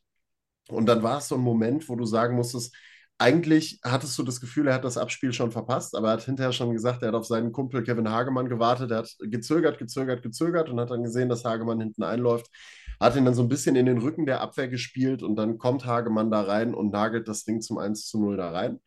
Und ähm, der WSV hat es jetzt tatsächlich, ich habe im Vorfeld mal ein bisschen mit Josefe Dogan gesprochen, ähm, er will es tatsächlich ja auch relativ flexibel gestalten zukünftig, was so die taktische Ausrichtung angeht, ähm, weil da ja immer viel thematisiert worden ist, dieses Dreier-Fünfer-Kette-Thema mit den offensiven Außenspielern oder Viererkette. Ähm, Im Defensivverbund haben sie gestern mit einer Viererkette gespielt.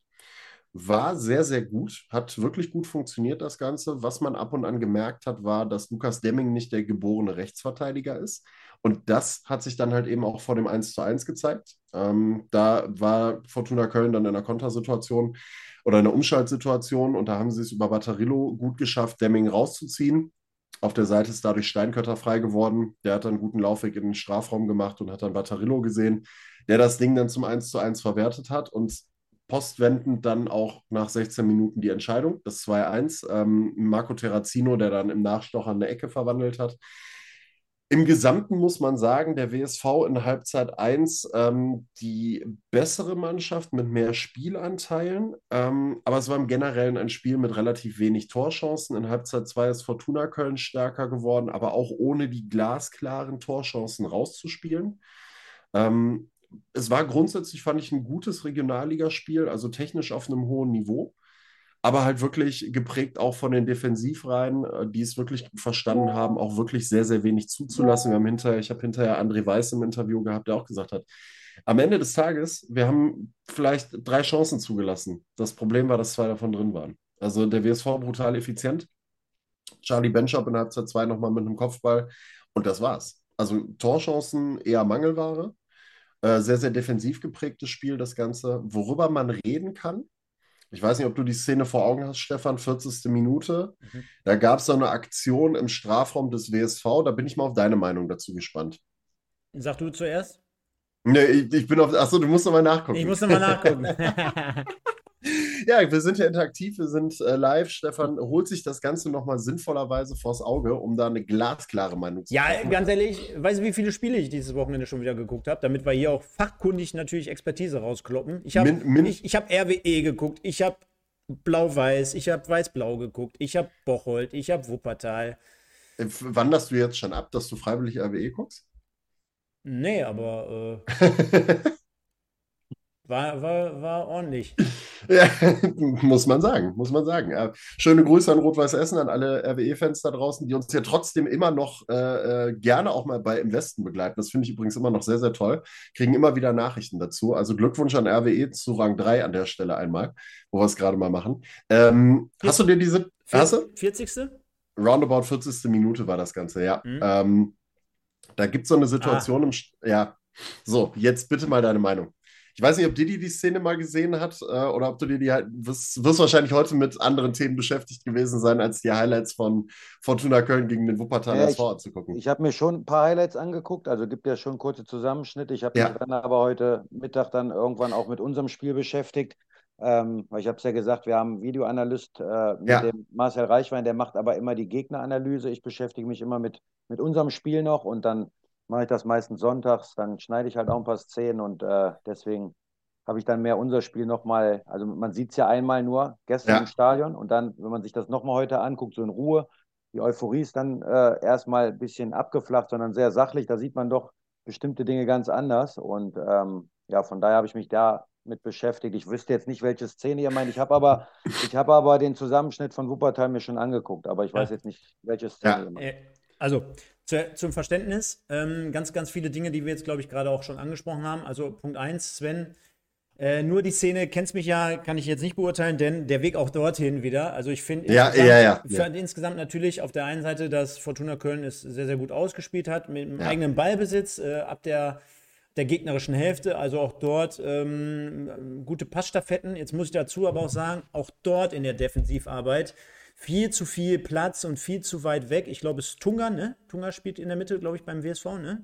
Mm, zentrale, äh, ja, Sechserposition. Ist, ist ja, aber auch genau. mehr oder weniger in der Situation alleine, deswegen kein Vorwurf. Und dann kommt aber ein ganz toller Schnittstellenball von der Nummer 8 von Fortuna Köln in genau die besagte ähm, ähm, äh, Stelle, wo du es gerade angesprochen hast. Schrägstrich Demming und äh, Pütlik ist es ja, glaube ja, ich, in dem Fall. Genau. Und du erkennst ganz gut, dass in dem Fall ähm, Demming auf dem Weg nach vorne war hat die Meter noch rechtzeitig eigentlich zurückgemacht, erkennt aber dann in der entscheidenden Situation das völlig falsche Spiel. So demnach, ich weiß gar nicht, was er dann, bevor dieser Ball in diese Stelle reingespielt wird, was er gerade denkt, mehr oder weniger, wen er dann noch draußen abdecken möchte, weil da ist ja niemand weit und breit. Dementsprechend kommt der Ball richtig gut gespielt Und äh, ja, der Stürmer zieht in den 16er rein und dann dieser Klassiker. Ich schließe jetzt nicht mit links ab, sondern versuche mir den nochmal um den Gegenspieler rumzulegen, um damit rechts abschließen zu können. Ja, und was Püttlik dann macht, ich meine, ist ja ganz glasklarer Elfmeter, denn er fährt ihm da komplett in die Parade, holt ihn dann von den Beinen und jetzt könnte man sagen, äh, übermotiviert, jetzt könnte man sagen, naja, der will das irgendwie noch ausbügeln. Unterm Strich können wir es uns einfach machen, ist ein Elfmeter. Also ich, wir haben es auch gesagt. Wir haben auch gesagt, nachdem äh, wir, wir haben es in der, in der, in der Live-Variante, haben wir schon gesagt, der WSV kann froh sein, dass es da keinen Elfmeter gab. Dann haben wir es in den Wiederholungen nochmal gesehen und waren der einhelligen Meinung, genauso wie du es beschrieben hast. Ich glaube, Steinkötter war es, der dann den Ball wirklich einmal mit so, einem leichten, mit so einer leichten Berührung nicht abschließt, sondern mit rechts wieder zurücklegt, damit, weil er ganz genau weiß, Pitlick kommt gerade angerauscht ah. und der wird mich treffen und der wird mich wegnehmen. Sorry, so, sorry, ich sehe es nochmal. Äh, in, in, in der Wiederholung sehe ich es jetzt nochmal. Und mhm. das ist ja, der zieht ihm ja so glasklar das Standbein weg. Und für mich auch in der Situation unbegreiflich, wie man das als Schiedsrichter nicht erkennen kann, weil, also, wenn, wenn das jetzt eine Schwalbe gewesen wäre, äh, dann hätte, ich glaube, niemals diese Abfolge und diese Bewegung des, äh, des Spielers hätte niemals so aussehen können. Das wäre das wär ja quasi ein Artist, der könnte ja quasi im Zirkus auftreten. Äh, als auch, selbst wenn er noch ein bisschen Ball gespielt hätte, dann würde der Ball, glaube ich, ein anderes, eine andere Richtung einschlagen. Und selbst wenn, pass auf, selbst wenn jetzt Variante 1 und wenn Variante 2 irgendwie Anteile hätten, 5 oder 10, 15 Prozent, so wie der da reingeht, also hör mal, da musst du, da musst du mit allem rechnen. Äh, aber ja, erst recht also, mit Elfmeterpfiff. Deswegen, also wir waren auch sehr, sehr überrascht darüber, dass es keinen Elfmeterpfiff gab. Wir haben hinterher Markus von Ahlen und auch seine Truppe sehr dafür gelobt, dass sie da nicht lamentiert haben. Also keiner, kein Spieler ist da auf den Schiedsrichter zugegangen und hat irgendwie reklamiert, sondern die haben sofort die Szene angenommen und haben gesagt, so, wir müssen jetzt weitermachen. Die haben sich natürlich drüber geärgert, klar. Aber das finde ich dann auch immer sehr, sehr gut, ähm, weil es bringt dir ja am Ende des Tages nichts. Du hast in der Regionalliga nochmal kein VAR, sondern es steht die Tatsachenentscheidung in dem Moment und du musst damit weiterarbeiten. Er hat sich natürlich, Markus von Ahlen hat sich hinterher natürlich extrem drüber geärgert und hat gesagt, wäre jetzt bitter, wenn es zum zweiten Mal ein Elfmeter ist, der uns hier äh, nicht gegeben wird und der uns Punkte kostet. Und de facto wäre es so gewesen, weil die Spielanlage von beiden Teams, äh, betone ich auch immer wieder, also sowohl der WSV hat einen Schritt, was das angeht, nach vorne gemacht, ganz klar. Auch mit Lukas Demming auf der rechten Seite. Defensiv dass er das vielleicht nicht so spielen kann oder noch nicht so spielen kann. Das ist eine. Aber nach vorne in der Offensive wieder viel Laufarbeit verrichtet, wirklich ein gutes Spiel gemacht, der Junge. Ähm, fußballerisch fand ich das von beiden Seiten durchaus gut. Ähm, Fortuna Köln fand ich hat eine sehr, sehr reife Anlage gehabt, was das Offensivspiel angeht. Aber äh, sie sind halt nicht ins, sie sind halt nicht zum Torabschluss gekommen. Ne? Und wenn du halt nicht abschließt, das ist halt das, was Bocholt beispielsweise äh, jetzt auch gegen Aachen besser gemacht hat, wo du halt sagst, da wird halt mal aus der zweiten Reihe auch draufgenagelt, wenn sich gerade der Platz bietet, weil du das Selbstvertrauen hast und weil du das vielleicht auch vom Trainer eingeimpft bekommst, dass du deine Chancen nutzen sollst, wenn sie gerade mal auftauchen und wenn es 20 Meter vom Tor ist, aber wenn du den Platz hast, dann mach es. Ähm, das ist den, das ist den Kölnern so ein bisschen abgegangen. Und deswegen finde ich so ein Spiel beispielsweise, so wie es Bocholt betreibt, ohne jetzt hier die großen Lorbeeren äh, rüberzuschütten, halt auch einfach deutlich, deutlich interessanter und nochmal angenehmer, weil einfach dieses geradlinige nach vorne spielen, nicht dieses Querspielen hintenrum und dann links, rechts und dann mit viel Ballbesitz. Du hast beiden halt angemerkt, sobald die Defensivreihen standen, wurde es halt schwierig. Also da wurde dann, sobald beide Seiten standen in der Defensive, sobald die die Räume dicht gemacht haben, wurde es für beide Seiten schwierig. Gefährlich wurde es in der Regel eigentlich wirklich nur in Umschaltmomenten. Da hat Fortuna Köln sehr schnelle Spieler gehabt, die der WSV überraschend gut auffedern konnte in der Defensive. Und auf der anderen Seite hat der WSV dann, ähm, André Weiß hat das so schön gesagt, mit Semir Saric und mit Kevin Hagemann natürlich dann auch zwei Unterschiedsspieler auf den Außenpositionen gehabt für die Regionalliga, die dann gerade beim 1 zu 0 natürlich nochmal gezeigt haben, was sie drauf haben. Ja, und. Aber, äh, es, gibt, aber ja. es gibt grundsätzlich, wollte ich mal dazu sagen, nicht so viele Torchancen in der Regionalliga. Also die mhm. Spiele sind eng, so diese Ausreißer.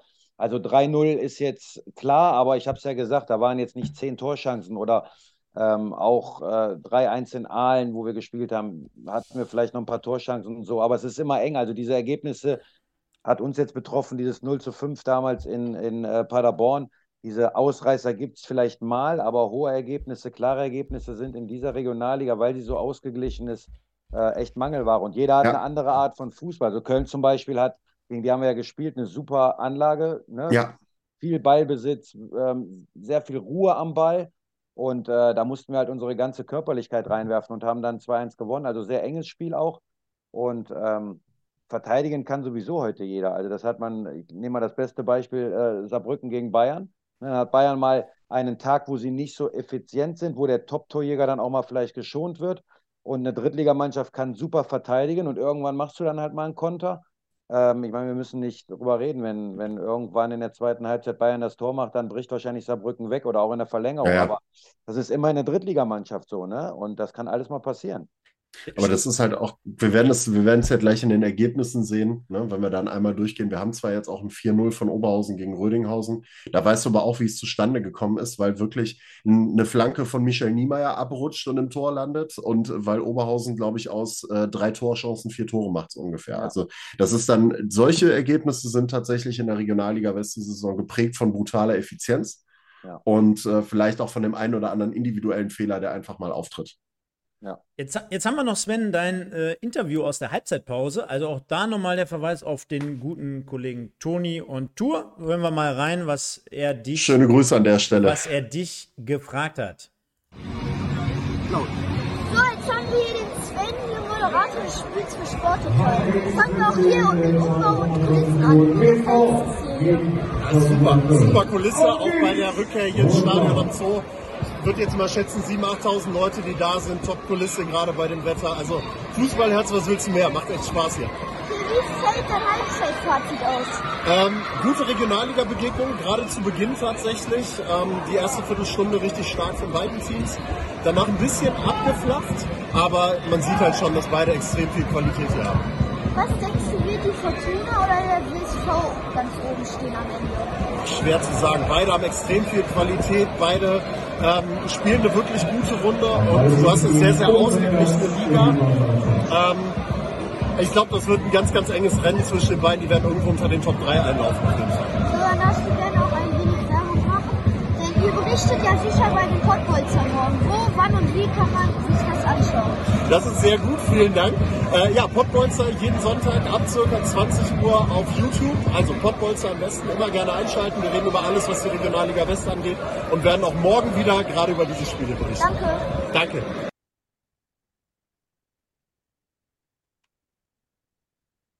Also schon mal immer sehr gut, wenn du sagst, circa ab 20 Uhr.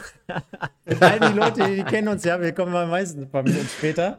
Äh, und das andere, was mir aufgefallen ist, äh, Magenta, die könnten dir ruhig mal einen Regenschirm spendieren. Ne? Also so weit, so weit kommt es jetzt noch, dass du da im Regen deine Interviews führen musst.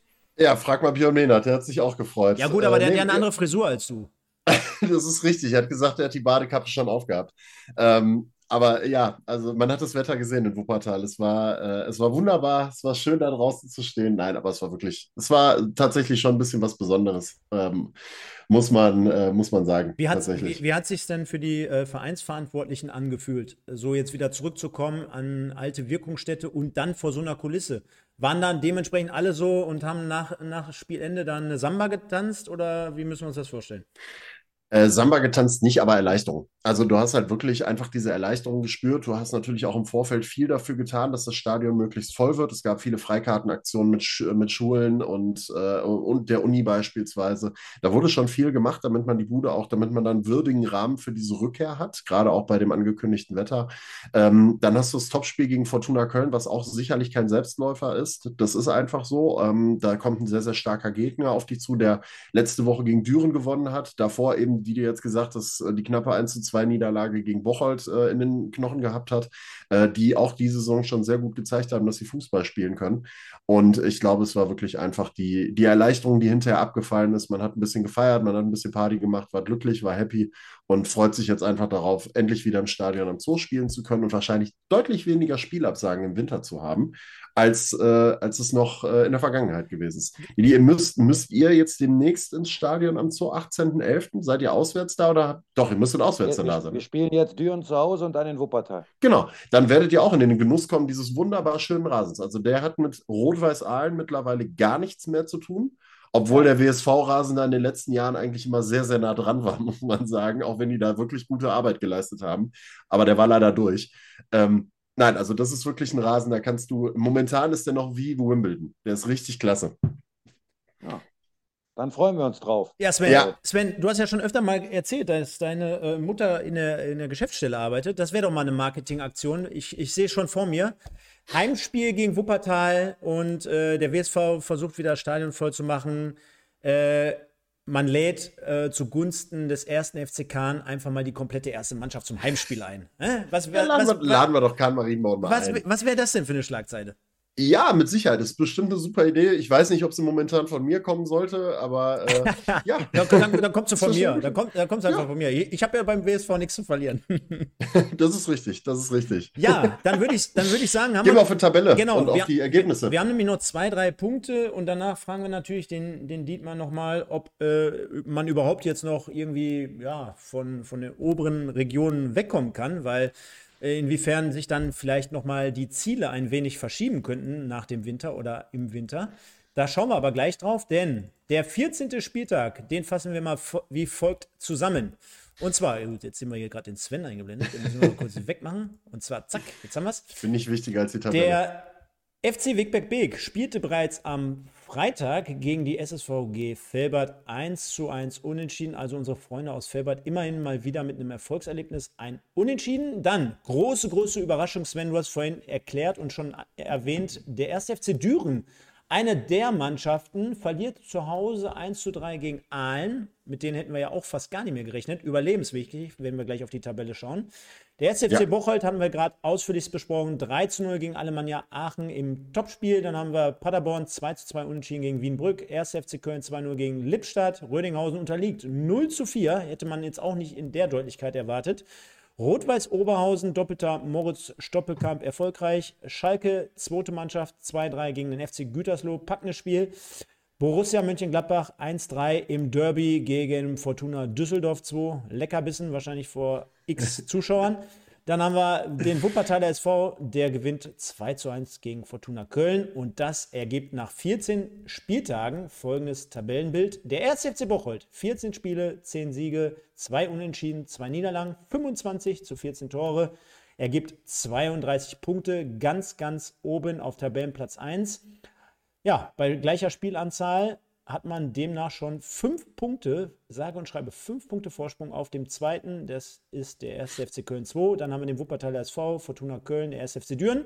In der Mitte rangieren derzeit so ein bisschen ähm, Oberhausen und Aachen fest. Und die Abstiegszone, wenn wir jetzt mal drauf schauen, beginnt derzeit so, ja, nein, ich sag mal, bei Borussia Mönchengladbach, zweite Mannschaft, der SFC, erste, nee, der SC Wienbrück auf Tabellenplatz 14, dann haben wir auf 15 Düsseldorf, Lippstadt auf 16, 17 Felbert und Aalen auf 18, Sven. Wie können wir das Ganze nochmal mit unseren Worten zusammenfassen? Oben Bocholt, unten Aalen und dazwischen alle anderen. Perfekt. Genau, das ist ja das, was wir so auch die letzten Jahre immer gesagt haben. Nein, aber du siehst es halt. Also Chapeau, äh, hätte ich vor der Saison echt nicht gedacht, dass, so, dass wir nach 14 Spieltagen darüber reden, dass Bocholt fünf Punkte mit fünf Punkten Vorsprung an der Tabellenspitze steht. Ähm, ich habe es eben im Off ja schon mal gesagt, ich war ja zumindest so mutig und habe die Truppe unter die ersten acht bis neun getippt, aber so offensiv wäre ich jetzt auch nicht rangegangen. Ähm, der WSV hat sich wieder gefangen, können wir sagen. Köln 2 ist eine Mannschaft, die man echt nicht außer Acht lassen sollte. Die haben einfach sehr, sehr gute Leute mit einem Justin Deal, der da, rum, der da rumwirbelt und sein Talent Woche für Woche zeigt. Das ist Wahnsinn. Ähm, ja, und ich bin mal gespannt, wie es in Oberhausen und in Aachen weitergeht. Oberhausen ja noch mit einem Spiel in der Hinterhand. Die können dann auch wieder oben ranrücken, wenn sie das Nachholspiel gewinnen. Also es ist einfach gerade so bis Rang, jetzt muss ich mal gucken, bis Rang 8 runter sehr, sehr ausgeglichen. Und auch Wegback Weg spielt aktuell eine wirklich gute Rolle, muss man sagen. Didi, jetzt ist ja so, dass wir uns wahrscheinlich im Winter dann nochmal über vielleicht andere Szenarien unterhalten können. Ich meine, es ist ja jetzt auch kein Geheimnis mehr, dass zumindest aufgrund der Situation, weil ihr so erfolgreich spielt, man ja eine Drittliga-Lizenz beantragt hat, Schrägstrich sollte, Schrägstrich musste. Ne? Liegt ja mehr oder weniger auch auf der Hand. Aber ist es so, dass man jetzt vielleicht nicht als Cheftrainer mal geantwortet, vielleicht einfach aus, aus, aus Fußballersicht sich zwangsläufig irgendwann immer mal auch mit anderen Themen beschäftigen muss, wenn sie dementsprechend das Ganze derzeit so sportlich hergeben? Ja, klar, aber nochmal, äh, wir, wir bleiben da komplett bei uns. Also wir sind echt, wir arbeiten wirklich. Also ist jetzt, hört sich abgedroschen an, wir bleiben komplett ja bei hört, uns. hört sich abgedroschen an. Ja, aber ist so. Aber was soll ich jetzt, soll ich jetzt durchdrehen und äh, die Nerven verlieren? Nein, also das ist, ich weiß ja, wo das herkommt, was wir gerade machen. So, ne? Ich habe es gesagt, ja, manche Spiele sind eng. Wir haben dann auch das Quäntchen Glück und es passt dann alles so. Und ich glaube aber, man erarbeitet sich dieses Quäntchen Glück auch. Und ähm, deswegen bleiben wir komplett bei uns. Wir bleiben ganz seriös. Wir drehen überhaupt nicht durch. Äh, wir wissen, was wir am Anfang der Saison uns vorgenommen haben, was wir uns aufgebaut haben mit den ganzen Neuzugängen, mit den ganzen Charakteren. Das passt halt ganz einfach. Und ähm, da haben wir, glaube ich, in Verbindung jetzt speziell mit, mit Christopher und den ganzen Verantwortlichen sehr viel richtig gemacht. Und so werden wir das jetzt weitermachen. Also wir gucken wirklich, das machen viele, ja, von Spiel zu Spiel, aber wir gucken natürlich auch auf die Tabelle. So, und ich sage mal, äh, ganz extrem äh, hat man gesehen, vor der Partie in Aalen konnten wir zum ersten Mal alleiniger Tabellenführer werden. Das verkraftet vielleicht eine Mannschaft so oder so. Ne? Manche verkrampfen halt ein bisschen, das lähmt vielleicht ein bisschen. Man war immer so irgendwo oben dabei, aber man konnte jetzt alleine Tabellenführer werden. Und meine Mannschaft hat das beflügelt. Ähm, da braucht doch keiner sagen, guck nicht auf die Tabelle. Wir spielen um, um Tabellenplätze, um Gottes Willen. Und äh, ich glaube, jeder, auch Aalen, alle Mannschaften, ähm, auch wenn sie unten stehen, wollen so viel wie möglich Spiele gewinnen und jeder möchte gerne Erster werden, das ist doch klar. Und äh, kann aber nur einer machen. Und im Moment sind wir da oben. Ich habe es gesagt, wir genießen das, aber wir können das alles einschätzen und wir wissen, wo wir herkommen. Wir wissen, was wir dafür tun und das werden wir weitermachen. Und ähm, ich glaube, wenn man, wenn man erfolgreich ist, dann ist überall so, ist auch im ganz normalen Job so, überall macht man vielleicht die meisten Fehler und deswegen muss man aufpassen. Und äh, das machen wir. Wir sind da sehr sachlich, auch mit den Analysen. Wir wissen auch, dass wir, wenn ich mir jetzt habe ich eben gesagt, ich habe mir das Spiel angeguckt, da gibt es auch Dinge, die müssen wir auf jeden Fall noch besser machen. Also äh, ich habe es ja gesagt, speziell mit dem Ball haben wir uns weiterentwickelt. Wir können uns in allen Dingen weiterentwickeln. Und ähm, Fußball ist, ähm, Sven hat es eben auch gesagt, man macht Fehler. Äh, wir arbeiten mit den Fehlern natürlich auch, um es besser zu machen. Wir zeigen den Spielern die Fehler, aber nicht um, um die Spieler irgendwie bloßzustellen, sondern um die ganze Mannschaft, um den Verein besser zu machen. Und wir lernen aus diesen Fehlern und das hat in den letzten Wochen super gepasst. Äh, deswegen ist die Entwicklung positiv und so gehen wir den Weg weiter. Und äh, was wir intern haben, wie wir damit umgehen, was wir, was wir für Ziele haben, das, das bleibt intern und ähm, das ist auch ganz gut so. Vielleicht abschließend einmal noch äh, dazu dann die Frage, habt ihr denn in irgendeiner Form einen Fahrplan schon bekommen, so für das Struktur, äh, strukturelle, infrastrukturelle, jetzt also nicht sportliche gesehen, ähm, wenn wir über eine Drittliga-Lizenz reden, was in Bocholt unter Umständen noch gemacht werden muss, damit man da Drittliga-tauglich ist? Oder äh, hättet ihr auf dem Schirm unter Umständen ein anderes Stadion ausweichen zu müssen? Oder wie ist die Konstellation? Wisst ihr, was ihr für Haus Hausaufgaben erledigen müsstet, damit ihr auch eine Drittliga-Lizenz bekommen würdet? Also ich bin ja in erster Linie nur Trainer und versuche natürlich positive Ergebnisse zu, zu schaffen. Ähm, aber da müsstet ihr vielleicht mal Christopher Schorsch äh, einladen, weil der macht unheimlich viel. Der ist jetzt nicht nur sportlicher Leiter, der ist, der ist gefühlt alles, alles, was äh, drumherum passiert. Ähm, das ist unglaublich, welche Arbeit er leistet. Natürlich tauschen wir uns aus, aber ich habe wirklich in der Woche viele Themen, die eigentlich nur mit dem Sportlichen zu tun haben. Und ähm, ich glaube, wir vertrauen uns da auf den Ebenen. Also Chris ist jetzt nicht der, der manche sportliche Leiter, die stehen vielleicht jeden Tag beim Training und gucken und machen und fragen. Und also er hat so viel zu tun, äh, manchmal vielleicht sogar zu viel, aber er hat halt auch einfach Bock auf, auf den ganzen Verein, so wie, wie ich, so wie alle halt im Moment. Und er macht halt seine Themen und diese Stadionfrage, dieses ganze infrastrukturelle und Thema Lizenz äh, für die dritte Liga, das ist halt in erster Linie ähm, ja das, das Thema, was, was Chris auf dem Schirm hat. Ähm, aber wäre dann interessant, dann müsst ihr ihn vielleicht mal einladen. Ist ja dann auch ganz gut in ein paar Wochen, wenn es weiter so gut läuft. Aber da kann ich gar nicht so viel zu sagen. Ähm, das ist, glaube ich, ein sehr steiniger Weg. Aber ähm, ja, es wäre, glaube ich, ein Schlag ins Gesicht gewesen, wenn wir die Lizenz nicht beantragen würden, weil dann hätten meine Spieler auch gesagt, jetzt sind wir hier oben, aber um was spielen wir jetzt? Es ist doch dann eigentlich egal, ob wir dann Zweiter werden oder Zehnter oder so. Ne? Das ist ja dann, ähm, ja, wie gesagt, wäre ein Schlag ins Gesicht gewesen und das hat aber die Spieler noch mal so ein bisschen mehr motiviert, noch ein bisschen mehr äh, angeheizt, genauso wie das Thema Trainingslager. Ne, wir haben auch gesagt, wenn wir irgendwo in der Nähe sind da oben, dann äh, wollen wir natürlich auch als Verein, also nicht ich, sondern der Verein wollte uns auf jeden Fall ein Trainingslager zur Verfügung stellen. Und das haben sich meine Spieler erarbeitet. Äh, das hat Christopher Schorsch den Jungs gesagt nach dem Sieg bei Fortuna Düsseldorf auf dem Platz noch. Wir machen da immer den Kreis. Ähm, da haben wir uns nicht nur über das Spiel gefreut, sondern auch über das Trainingslager, weil einige Spieler waren noch nie irgendwo eine Woche mal im Süden, im Winter. Und ähm, das, ja, das ist, ist mega und da kann man dem Verein nur danken, genauso wie man danken kann, dass der erste FC Bocholt die Lizenz beantragt. Und wir versuchen einfach auf dem Platz Training und Spiel unsere Sachen zu machen und ja, weiter Gas zu geben. Ich lehne mich mal weit aus dem Fenster und sage, die nächsten beiden Spiele werden natürlich für euch auch noch mal ein bisschen ja, richtungsweisender sein, aber in zwei Wochen, Sven, äh, lehne ich mich, wie gesagt, aus dem Fenster und sage, der erste FC Bocholt mit fünf Punkten Vorsprung aktuell wird auch nach den beiden Spielen noch auf Tabellenplatz 1 stehen. Und es gibt eine Sache, die müssen wir jetzt endlich final auflösen. Vorhin haben wir den Jingle nicht gebracht, denn es sah vor der Sendung wie folgt aus. Schneider Jan.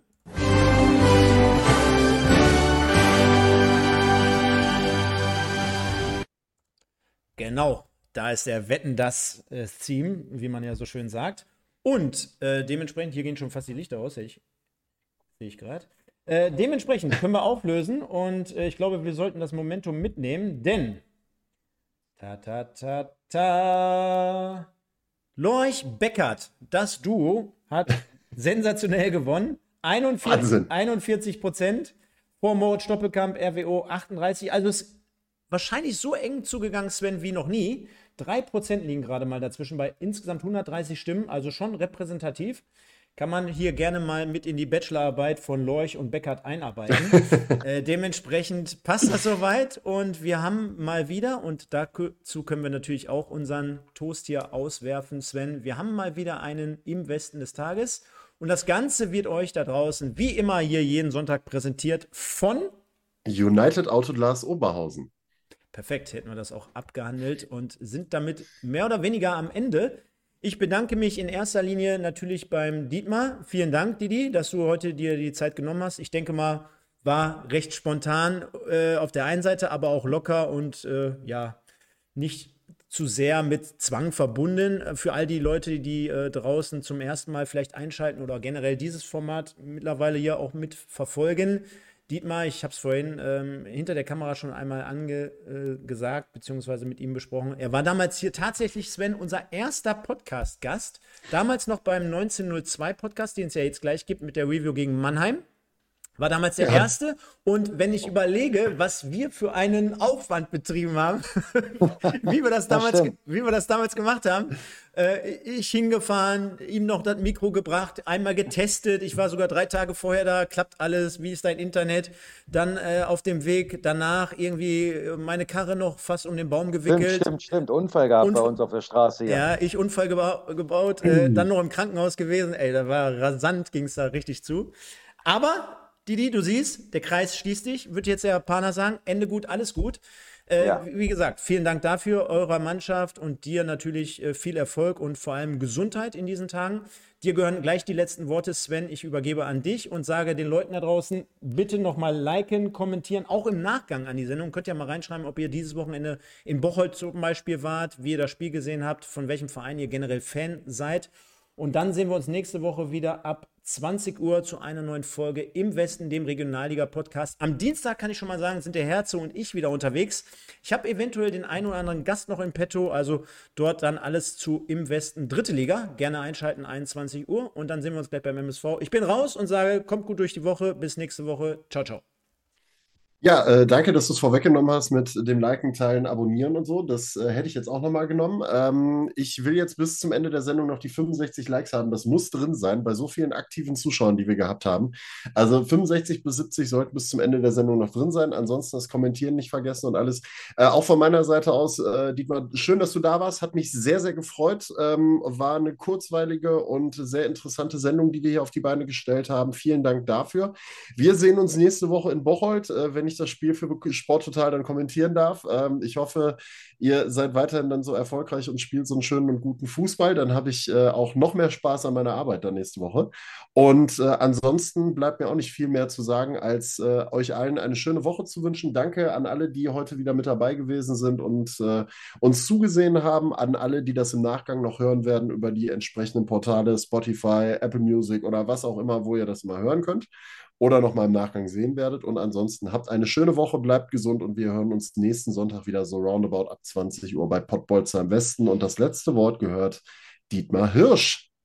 Ja, vielen Dank für die Einladung. Ähm, war wirklich sehr kurzweilig, hat sehr viel Spaß gemacht und äh, wenn ihr mal wieder Not am Mann habt, meldet euch, ich bin dabei. Ein Spaß beiseite. Äh, nein, mache ich immer gerne und äh, ja, war echt, war echt eine coole Sendung und nochmal vielen Dank für die Einladung. Sehr gerne.